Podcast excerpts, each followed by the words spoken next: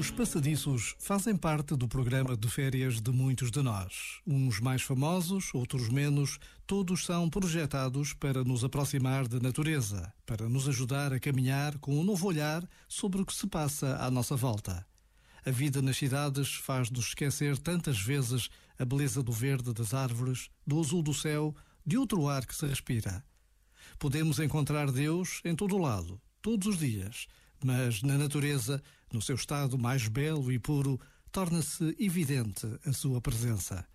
Por vezes, basta a pausa de um minuto para confirmarmos esta certeza.